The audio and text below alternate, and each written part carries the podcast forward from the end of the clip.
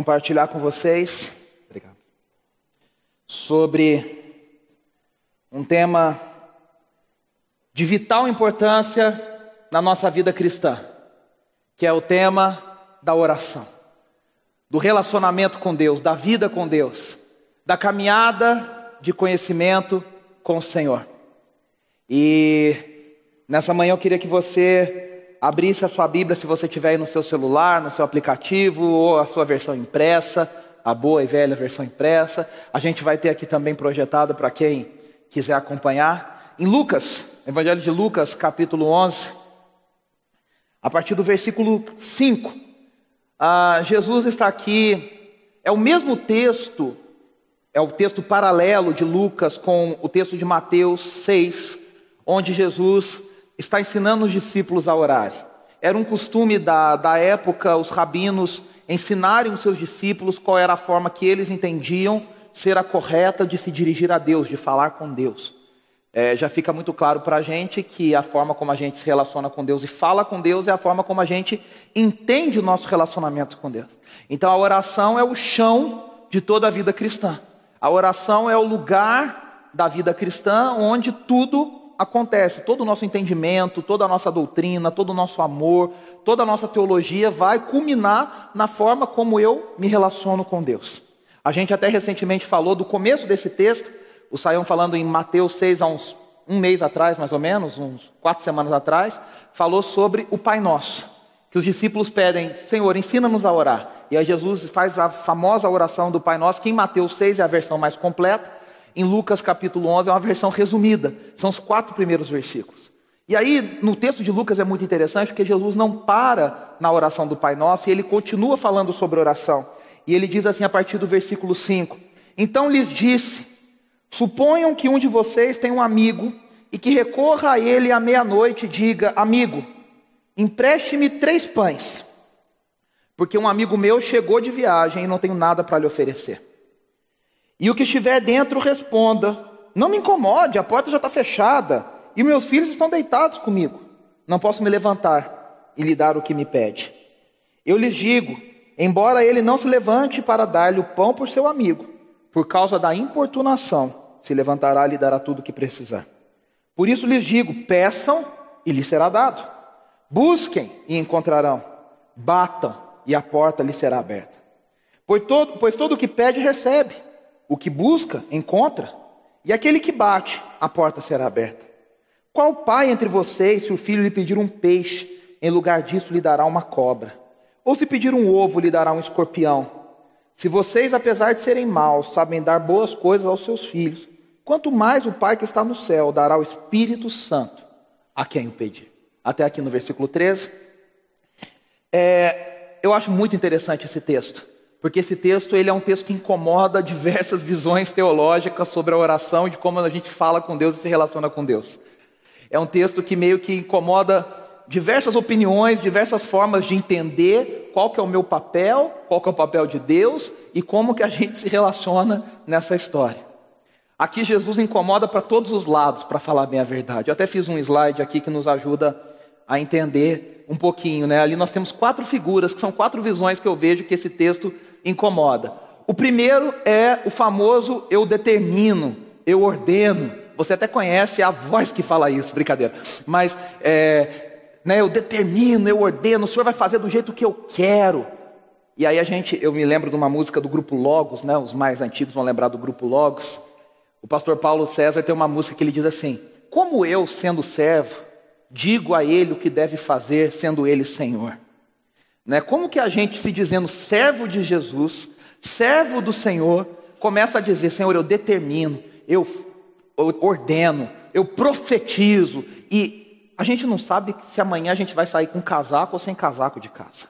A gente não sabe, é, a gente não consegue determinar se o nosso domingo vai acabar do jeito que a gente está planejando que ele acabe. Quantas vezes eu e você imaginamos o dia de um jeito e esse dia acaba completamente diferente da forma que eu e você imaginamos, porque a gente não domina um palmo na frente do nosso nariz.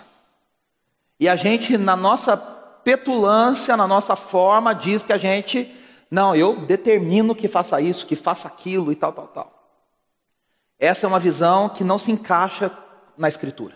Essa é uma visão que não se encaixa na forma que Jesus, o Deus encarnado, que veio para nos ensinar como nos relacionarmos com Deus de forma plena e total, se relacionou com o Pai. O próprio Jesus disse na cruz, no momento mais no ápice do seu ministério, que não seja feita a minha vontade, que seja feita a tua vontade, que não seja, se for possível, passa de mim esse caso ali no Getsemane, ele fala isso antes de ir para a cruz. O próprio Pai Nosso diz que a tua vontade seja feita na terra, como ela é feita nos céus.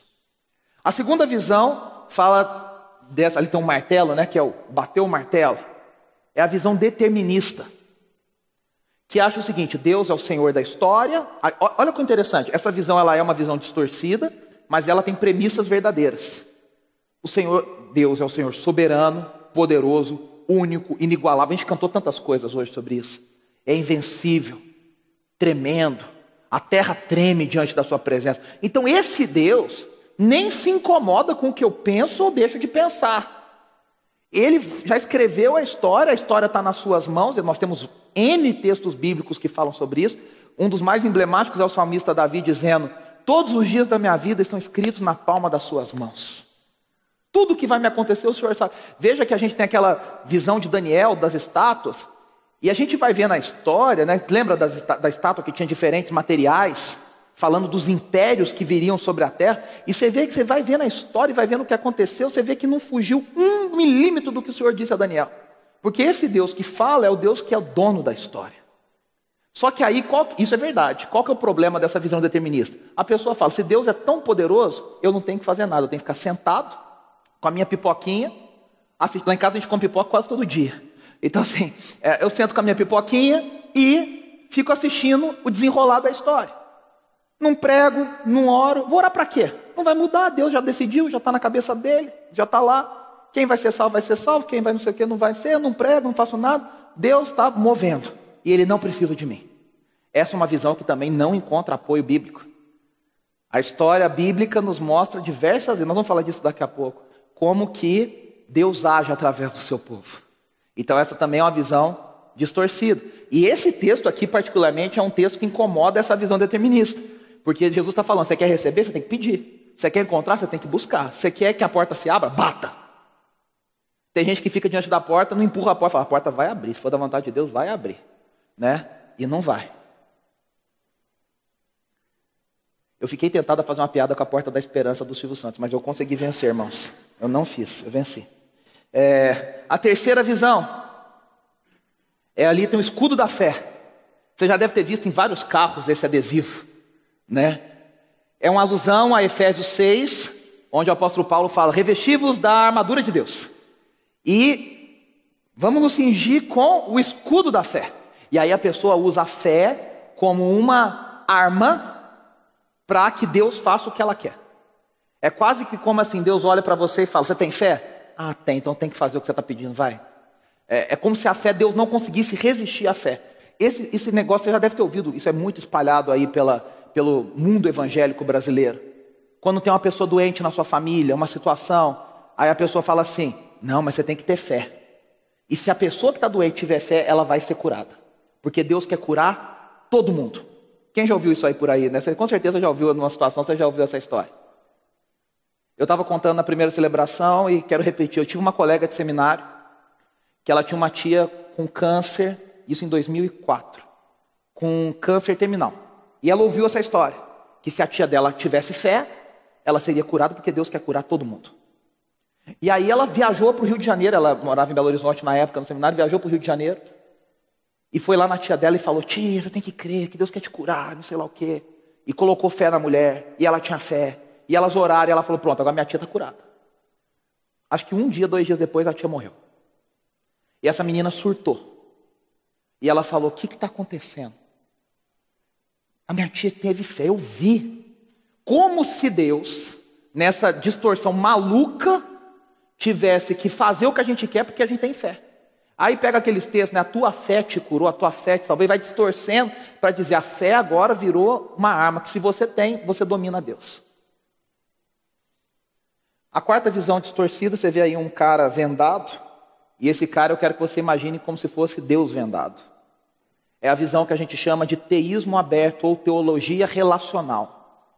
Esses caras são diametra, dia, diametralmente, é, saiu mais ou menos, opostos à visão determinista. Eles querem dizer o seguinte: não, que determinismo que a gente tem liberdade, a gente tem escolha, a gente ora para fazer as coisas acontecerem e tal. E aí o que, que esses caras dizem? Deus não sabe o futuro. Porque se Deus souber o futuro, orar é uma grande enganação. Então Deus escolheu não saber o futuro, e aí eles chegam ao absurdo de dizer que a, o povo de Deus ora para aconselhar a Deus como ele deve agir. Então é como se no domingo Deus falasse: eu tenho que preparar a semana, planejar a semana, vamos ver se a bolsa vai subir, vai cair, se o dólar como é que tá, vamos ouvir os conselhos. Aí ele vai lá pelas nações e vai ouvindo os conselhos das pessoas. Porque Deus não sabe o futuro, dando ênfase à liberdade humana. E esse texto você fala, até parece que né, tá querendo falar isso, porque, pô, o cara não queria, o amigo não queria abrir, não queria abrir, mas o cara tanto insistiu que ele abriu. Você fala, tá vendo? Eu tenho que ficar insistindo com Deus, porque Deus não sabe, eu mudo Deus. E aquele texto que fala, ah, Deus se arrependeu, ah, porque Deus. E Ezequias que pediu mais 15 anos e Deus deu 15 anos para ele. Meus irmãos, o problema nosso é que a gente quer sintetizar as coisas que não são tão simples assim. São simples, mas assim, ao mesmo tempo são muito complexas. Sabe o que acontece? O texto bíblico sempre joga de duas perspectivas. Nós temos a perspectiva de cima, onde Deus é o Senhor da história, o Senhor do tempo, o Rei dos Reis, tudo está nas suas mãos, nada foge do seu escape. Então nós temos vários textos, salmos, textos, evangelho, que fala dessa perspectiva. O que Deus falou vai acontecer porque Ele é o dono da história e Ele não está sujeito a mudança e nem variação nenhuma. Tanto que a teologia fala dos atributos de Deus, fala da imutabilidade de Deus, da impassionalidade de Deus, o, o impassível, Deus que não sofre, que não tem alteração. Beleza. E aí muita gente para aqui, não, a gente tem o outro lado, aí a gente tem o andar de baixo. Esse mesmo Deus agora se relaciona com pessoas que ele criou, agentes com escolha, com liberdade, dentro dessa soberania que não são excludentes. E aí o que acontece? O Deus poderoso escolheu agir através do seu povo. E aí a gente tem que se mexer. E aí a gente tem que orar. E aí a gente tem que pedir. E aí a gente tem que pregar. E a gente tem que se mobilizar, porque o Deus que já determinou todas as coisas, que faz acontecer, também é o Deus que quer que o seu povo haja na história. E ele quer agir através do seu povo. Então eu acho que fica bem claro para a gente, né, que a gente tem que sempre ver essas duas perspectivas. E esse texto de Lucas que a gente está falando é um texto da perspectiva de baixo. É Jesus falando, meu amigo, se mexa. Vai pedir, vai buscar, vai bater. Porque a oração é essa luta com Deus. E aí eu quero que a gente pense em alguns pontos. O primeiro ponto é que Deus é gracioso e bondoso. A primeira coisa aqui, você fala, mas essa história não tem nada de graciosa e bondosa. Cá entre nós, quem que gosta de ser acordado no meio da madrugada? E quando você é acordado no meio da madrugada, você espera que, no mínimo, o motivo seja justo. Você fala, ó, para a pessoa me ligar tal horário, tem que estar tá caindo o mundo. Aí o cara vai lá meia-noite, bate na casa do outro e fala o quê? Me dá pão. Ele podia falar, não, a mulher dele está tendo filho, ah, está morrendo alguém, foi atropelado, né? nem tinha cama, enfim, foi atropelado, foi... alguma coisa aconteceu. Não, me dá pão. Por quê? Porque ele está recebendo visita. Ah, mas no mundo antigo a visita era muito importante. O visitante honrava a casa do, do, do, do dono da casa, do anfitrião. Então ele tinha que mostrar hospitalidade. Ele fala, pô, não tem, não tem pão, eu tenho que achar pão. A questão é, olha os, os empecilhos. Ele fala, a porta já está fechada. Muitos comentaristas dizem que as portas no mundo de Jesus, da, da Palestina da época de Jesus, é, viviam a, a portas abertas. E quando a família queria se recolher, eles fechavam e fechavam com, até com ferrolhos, fechava bem, que era tipo, agora quem está dentro não sai, quem está fora não entra. É um momento de privacidade da família. Ele fala: os meus filhos estão dormindo comigo. Por quê? Porque muitas casas daquela época eram um cômodo só. Que todo mundo dormia no mesmo lugar, às vezes no chão. Em alguma coisa fofa no chão. Alguns tinham cama. E nessas camas dormiam mais de uma pessoa. O cara está falando: olha, se eu mexer aqui, você vai acordar meus filhos. Já estão dormindo. E o cara fica ali. Aí você fala: pô, mas Deus é esse cara que reclama toda hora do que eu estou pedindo? E é interessante que muitas parábolas de Jesus fazem uma alusão a Deus, o Senhor dos talentos, o Senhor da seara, o pai do filho pródigo. Mas essa parábola não está fazendo um paralelo específico com Deus, está dizendo o seguinte: se o homem, lá no final o texto diz, né, que é mal, que é ruim, que é da pesada, o Saião gosta dessa expressão, que é da pesada, que é gente da pior laia. A gente não, não, não, não é flor que se cheire, como diz por aí. A gente sabe fazer coisas boas para aqueles que a gente ama. Ele está dizendo, muito mais o Pai Celestial fará por vocês. O que Jesus está dizendo é o seguinte: se o amigo desce da cama reclamando, se o amigo vai abrir a porta reclamando, o Pai Celestial não reclama. Ele é bondoso, ele é gracioso, ele gosta de atender o seu povo, os seus filhos. Olha o que, que diz o profeta Jeremias no capítulo 29 no versículo 11: Porque eu sou, sou eu que conheço os planos que tenho para vocês. Ó o Senhor, dono da história. Diz o Senhor: planos de fazê-los prosperar e não de lhes causar dano, planos de dar-lhes esperança e um futuro. Eu não sei você, eu cresci num lar cristão, cresci numa igreja conservadora, no sul de Minas. E assim, aquela imagem de criança de Deus é que Deus é um cara muito chato, que a gente confunde Deus com o zelador da igreja, que é o cara que fala para você não correr, ou aquela senhorinha que fica na frente, puxa as crianças pelo cangote aqui, né, e fala: "Não corre, não faz barulho, Deus não gosta, Deus reclama". E a gente criou essa imagem de que Deus é um Deus severo, é um Deus bravo e que a gente sempre está em falta com ele. Então você já começa na dúvida, você pede perdão e desculpa porque você está. A gente não ora assim, né? A gente sempre fala assim: Senhor, perdão pelos pecados, tudo perfeito. Aí fala, até aqueles que eu não sei que eu cometi, me perdoa. Porque a gente assim, já tenta cobrir tudo. Porque a gente acha que o Deus terrível. Então o que, que você faz? Uma pessoa dessa, o chefe bravo, o que, que você faz? Você falar o menos possível com ele. Você evita, o cara liga, você tenta dar uma pedalada. Você fala, vamos por e-mail mais fácil. É, por quê? Porque você não quer ficar perto da pessoa. E Jesus está dizendo: Deus, o Pai, não é essa pessoa. Ele é uma pessoa graciosa e bondosa. Ele não é o amigo que reclama para abrir a porta. Se o amigo que é mal abre a porta, muito mais Deus, quando é importunado. Então Deus é gracioso. E a segunda coisa que a gente aprende nesse texto, Deus está pronto para nos ouvir. Deus está atento ao nosso clamor. A gente, como eu estou dizendo, a gente pensa, pô, se Deus é tão bravo, então eu não vou incomodar. Aí a gente ora o tempo inteiro pedindo desculpa, né? A gente fica assim, ai Senhor, eu estou aqui orando, mas nem sei, me perdoa, assim, se o senhor estiver muito ocupado, né? sabe aquela pessoa que você sempre acha que está ocupado, fala, olha, estou te ligando, mas você deve estar ocupado, desculpa. Ou aquela pessoa que nunca tem tempo para falar com você, vai falando andando, assim, fala, vem andando. Você, você, a impressão que a gente tem é que Deus está muito ocupado, porque afinal as nações dão muito trabalho. E o que, que é o teu problema diante do problema de Deus? A gente vê isso aí nas novelas, nos seriados, nos... eu estou assistindo um seriado medieval, e aí a, tem um personagem que fala assim, mas você vai incomodar Deus? Deus tem tanta coisa para resolver, você fica pedindo essas coisas pequenininhas. E a Bíblia nos ensina, e Jesus está nos ensinando, o motivo que o amigo bateu na casa do outro, do vizinho, nem era tão sério.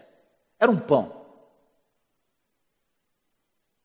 Se você tiver um motivo, uma causa, algo que está incomodando, que está doendo, que está se apresentando, coloque diante de Deus, incomoda a Deus.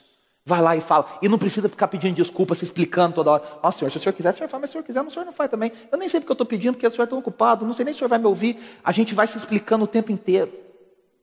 Ou pior, a gente já até desistiu de explicar, já, já largou mão. Ora aqui no culto, que você fala, o pastor falando, Deus não se incomoda, que é pastor. A gente, a gente ri, mas a gente acha isso.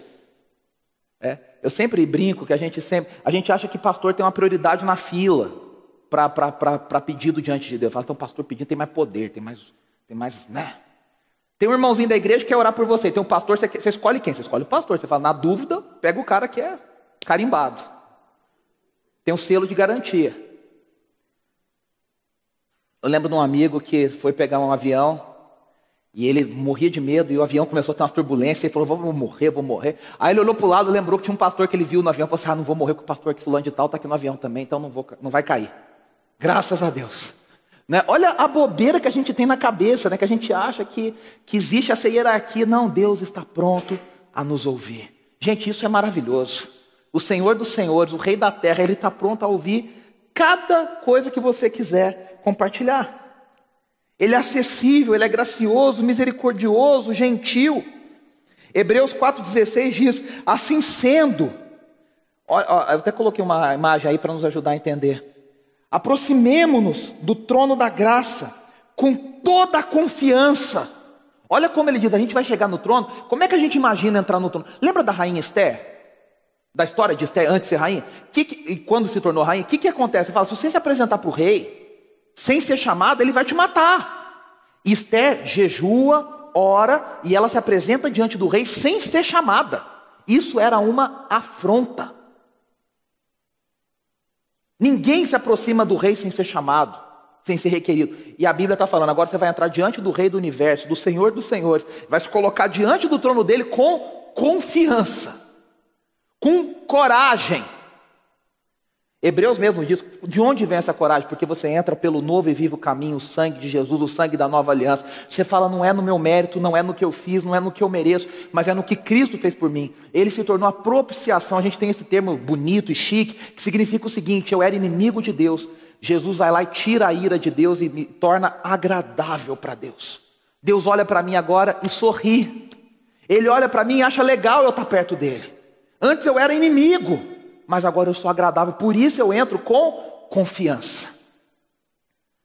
Por isso cá entre nós, né? O amigo para bater na, na, casa do vizinho à meia-noite tem que ter coragem. No mínimo, uma carinha de pau ali para. É ou não é? A gente que é mais extrovertido, eu, tem várias pessoas aqui, não vou citar os nomes, mas a gente sofre que a pessoa fala, ah, você que é mais é, sem vergonha, vai lá e pergunta tal coisa, vai lá e fala tal coisa. Aí você fica, né? Ah, tudo bom? Ah, não sei o quê. E aí então? No restaurante, né? fala para o garçom que não sei o que lá, não sei o que lá. Porque, ó, coragem. E Jesus está falando, você quer falar com Deus? Bata com coragem. Bata na porta até abrir. Ah, vou deixar tocar duas. Se tocar a terceira, eu desligo. Não, bate. Toca até cair a linha.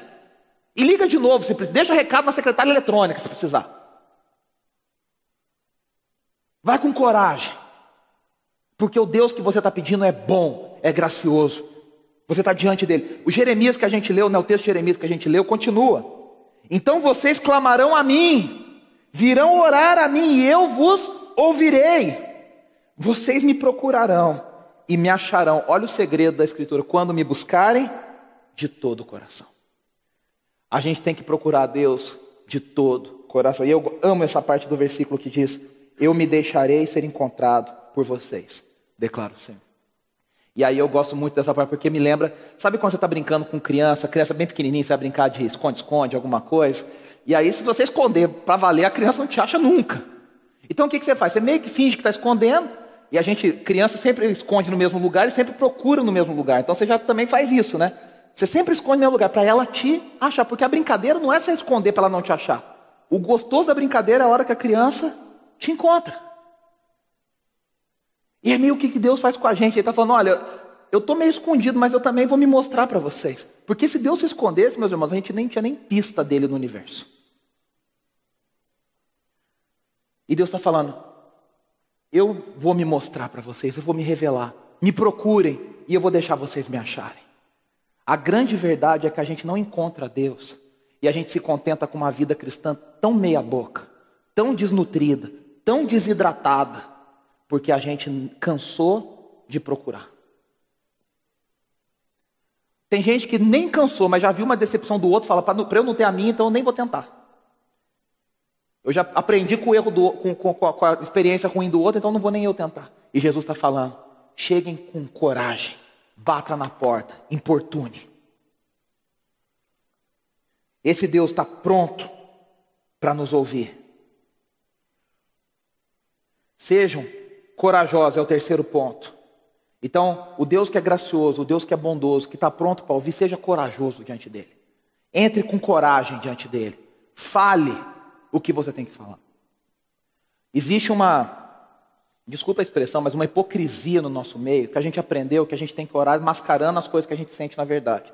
Então você está destruído por dentro. Aí a pessoa fala, ah, vamos orar. Aí você fala, oh, Senhor, te agradecemos pelo dia maravilhoso. Porque você aprendeu que diante de Deus tem que falar essas coisinhas bonitinhas, porque é isso. Quantos aqui já sentiram isso? Você fala assim, ó, mas é aquela coisa assim, sabe? Se você colocasse o que está dentro mesmo. A gente faz isso com pesquisa de opinião cá entre nós. Você tem que colocar o nome. A gente já não coloca tudo o que acha. A gente só coloca tudo o que acha quando? Não tem que colocar o nome. Você fala, ah, vai que a pessoa não sei o que lá. Então não coloca o nome. Então, diante de Deus, a gente aprendeu a mascarar. Aí eu, eu me lembrei do texto de Neemias. Vocês lembram de Neemias? Neemias está servindo diante do maior imperador do mundo naquela época. Chega a notícia para Neemias que Jerusalém está destruída, que o povo está arrasado, o, o, o toda a, a, situação do, do exílio. E Neemias falou: tem que fazer alguma coisa. A gente poderia dizer que Neemias já teve coragem de pedir para o rei que ele queria voltar. Ele era escravo, ele, ele, ele falou: eu, eu, eu quero voltar para abençoar o meu povo. Já era um absurdo. Mas a maior coragem de Neemias não foi falar com o rei, não foi falar com o imperador. A maior coragem de Neemias foi como ele orou a Deus. E olha que interessante esse texto, ele diz assim: Quando ouvi essas coisas, sentei-me e chorei. Passei dias lamentando, jejuando e orando ao Deus dos céus. Então eu disse: Senhor Deus dos céus, Deus grande e temível, fiel à aliança e misericordioso com os que amam e obedecem aos seus mandamentos. Primeiro, a introdução dessa oração mostra que Neemias conhecia Deus. Ele sabia quem era o Deus que ele estava falando, o Deus que ele estava servindo. Aí, olha o que, que ele diz. Agimos, não, aqui ó. Então eu disse, Senhor, tá, tá aqui ó, que os teus ouvidos estejam atentos e os teus olhos estejam abertos para ouvir a oração que o teu servo está fazendo. Ele está falando, Deus, para tudo aí e me escuta. Me escuta, que eu vou falar um negócio muito importante. E lá no final ele diz assim: Lembra-te agora do que disseste a Moisés. Ele vai falar: Não fui eu que falei, foi o Senhor, problema seu, agora cumpre. É isso que ele está falando para Deus. É que a gente está numa linguagem um pouco mais rebuscada, parece que é um negócio mais bonito. Que nem no Supremo Tribunal Federal, que você fala, os caras estão lá se matando, mas ele fala, peço a vossa a, é vênia, né? É, excelentíssimo senhor, não sei o que lá, Estão se matando, estão falando, você é um idiota, você é um bobo, você não sei o que lá, mas estão falando bonito, você nem percebe que eles estão brigando. Neemias está mas no, no, no, português claro, Neemias está falando, Deus, o senhor falou, não tem culpa, o senhor falou, está aqui, ó. O próprio Moisés falou isso, né? Ah, então vai vocês, eu fico aqui. Ele falou, não, não, não. Esse aqui é o teu povo, como é que o senhor está esquecendo? Peraí. Como é que a gente existe sem o senhor? Tem um, um, um, salmo de Davi, Davi, que foi o homem segundo o coração de Deus, o cara badalado, o maior rei da história de Israel. Salmo 28, a mensagem: Não te finjas de surdo quando eu chamo por ti, ó Eterno. Já pensou orar e falar, Deus, destampa esses ouvidos aí que o senhor está fingindo que é surdo e eu não estou gostando dessa história. Olha o que ele fala: Se tudo que eu receber de ti foi um silêncio ensurdecedor, é preferível estar na prisão. Quero que saibas do que estou precisando. Eu estou gritando por socorro com os braços erguidos na direção do teu lugar sagrado. Gente, isso é sério. Davi se rasga diante do Senhor e Deus chama ele de homem segundo o coração, o seu coração. Davi está falando: se o senhor não me ouvir, eu, eu vou, me, me empreende, então, me leva embora. Porque não está dando para ficar assim. Eu falo, falo, falo, e o senhor está aí tampando o ouvido. A gente sabe por N salmos que Davi conhecia Deus. Que Davi sabia que. Mas ele tinha os seus momentos, ele tinha suas crises, ele tinha a sua, a sua, o seu momento de desnudar a sua alma diante de Deus, falar: Deus não está bom, não está legal. A palavra que na nossa versão está como importunação, no original, traduzida no literal, é sem vergonha. Jesus está falando, ele recebeu não é porque o amigo queria, ele abriu a porta porque ele importunou, ele foi sem vergonha, ele deu a cara a tapa. Ele falou: ó, aconteça o que acontecer, eu vou lá, eu vou conseguir. Perseverar com confiança. Acho que o vizinho pensou, né? O amigo pensou do vizinho: não, ele é um cara gente boa, ele vai reclamar, mas ele vai fazer. Eu tenho que ter confiança.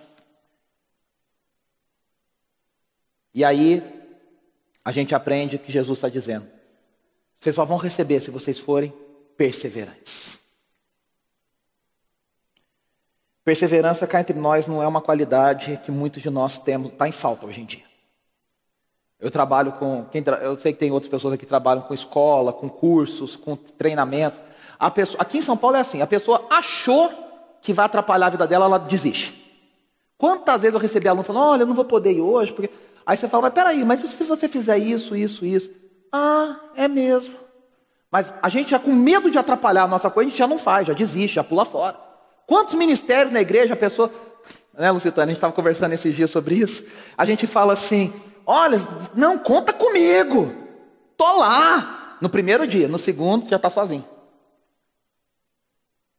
Porque a gente não tem perseverança, a gente não fica firme. Que digam as academias. Quantos de nós pagamos academia e não vamos nas academias? Eu mudei isso, faz cinco semanas que eu estou indo. Glória a Deus. Eu paguei um ano sem ir. Já senti uma diferença no bolso de só pagar e não ir. Mas quantos de nós, né?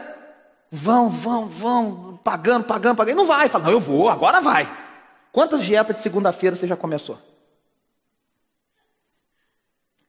Quantas vezes você já falou, não vou, não vou comer chocolate? Na primeira que passa na frente, o primeiro Kit Kat que aparece, já, opa!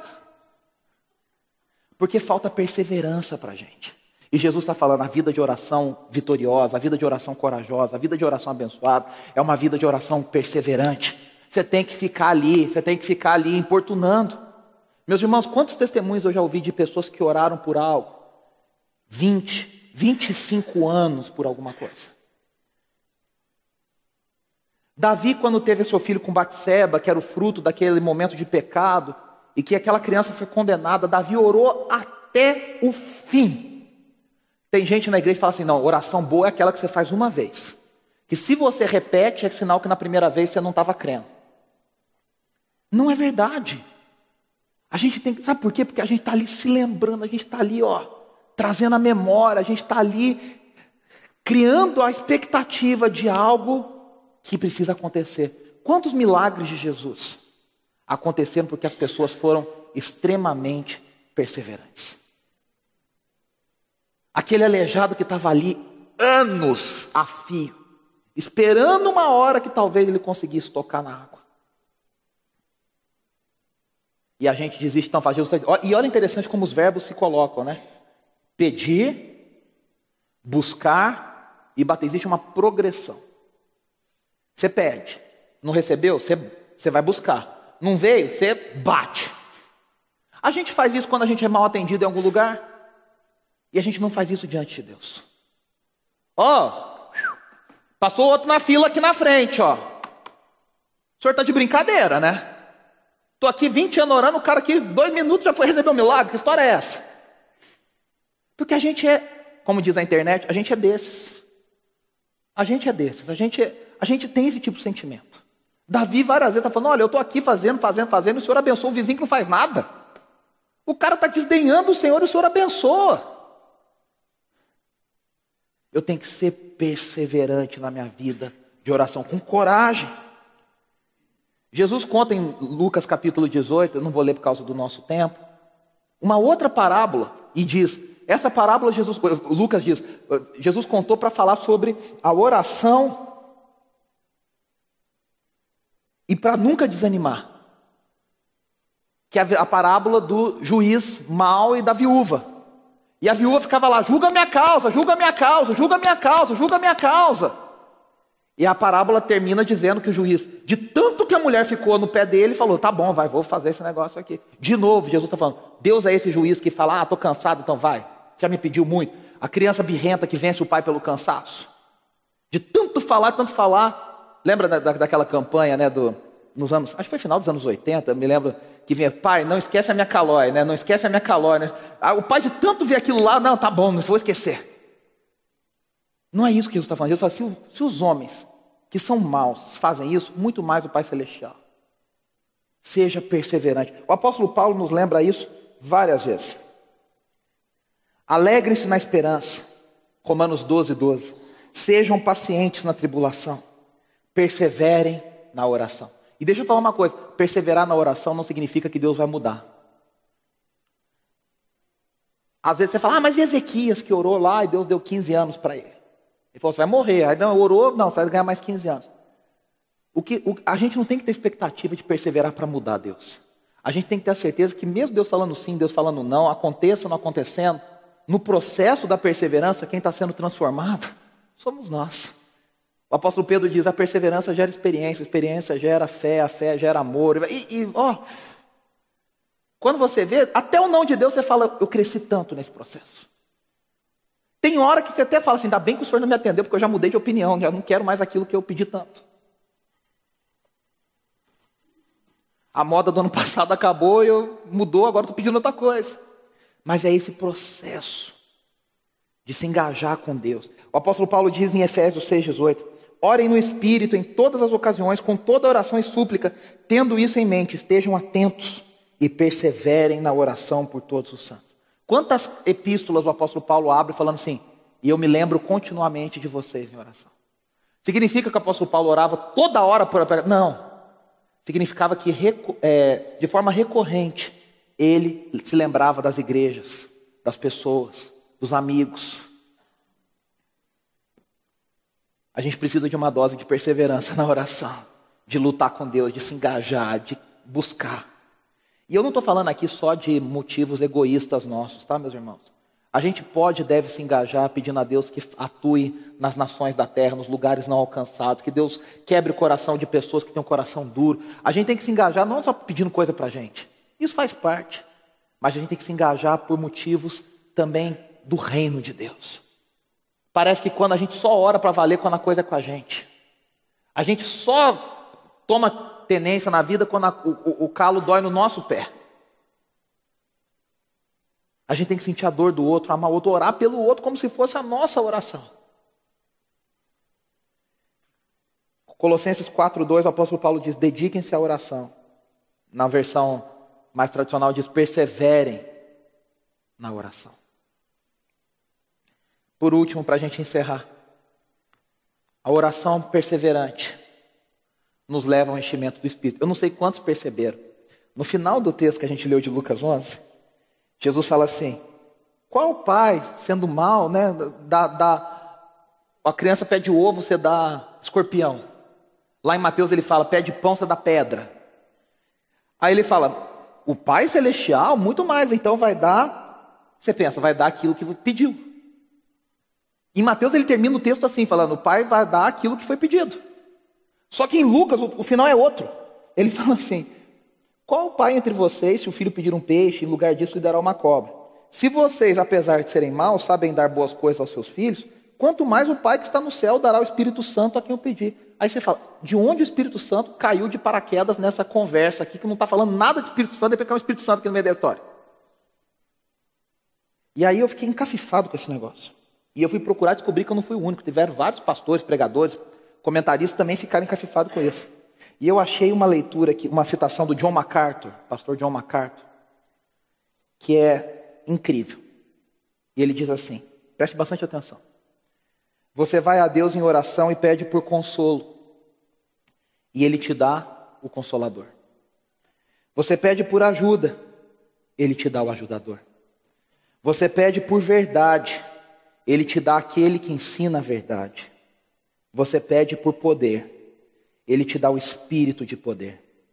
Você pede por sabedoria, Ele te dá o espírito de sabedoria. Você pede por direção, Ele te dá o próprio guia. Você pede por amor, alegria, paz, gentileza, bondade, fé, domínio próprio. E Ele te dá o espírito que gera esses frutos em sua vida. Essa é a generosidade de Deus. Você pede pelo dom, Ele te dá o doador. Você pede o efeito, ele te dá a causa. Você pede o produto, ele te dá a fonte. Esse é o Deus que nós servimos. Esse é o nosso Pai. É com Ele que a gente ora, é com Ele que a gente se engaja em oração. Ele faz infinitamente mais do que a gente pede. Que eu e você, a gente se engaje numa vida de oração perseverante, numa vida de oração corajosa. Se a gente for medroso diante de Deus, não vai acontecer, não vai receber. Vamos nos engajar. Vamos nos engajar em oração pelos perdidos, vamos nos engajar em oração por missões, vamos nos engajar em oração pelas nossas famílias, vamos nos engajar em oração pela dor do próximo. Vamos bater, vamos bater, porque o Pai Celestial nos ouve. Deus nos abençoe.